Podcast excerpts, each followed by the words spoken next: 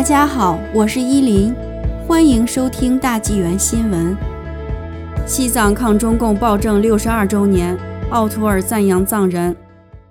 三月十日是西藏反共抗暴日六十二周年，加拿大联邦保守党党领奥图尔在当天声明中赞扬藏人勇于反抗中共暴政的勇气和牺牲精神。一九五九年。成千成万的藏人走上拉萨街头，抗议中共对西藏的非法野蛮侵占，被中共开枪残酷镇压，许多人不幸被枪杀。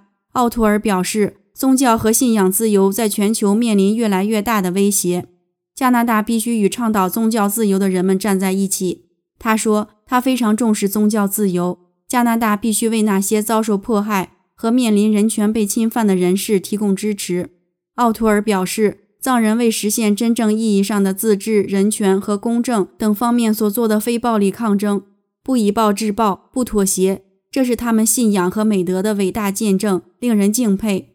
奥图尔还指责了中共对其他信仰团体的暴政，敦促中共立即停止对天主教、基督教、藏人、维族人和法轮功团体等众多宗教信仰团体的迫害。三月八日，美国独立智库创新战略与政策研究所的报告指出，中共一直针对新疆维族人进行种族灭绝。同时，调查也在不断揭示出中共活摘法轮功学员器官的罪行。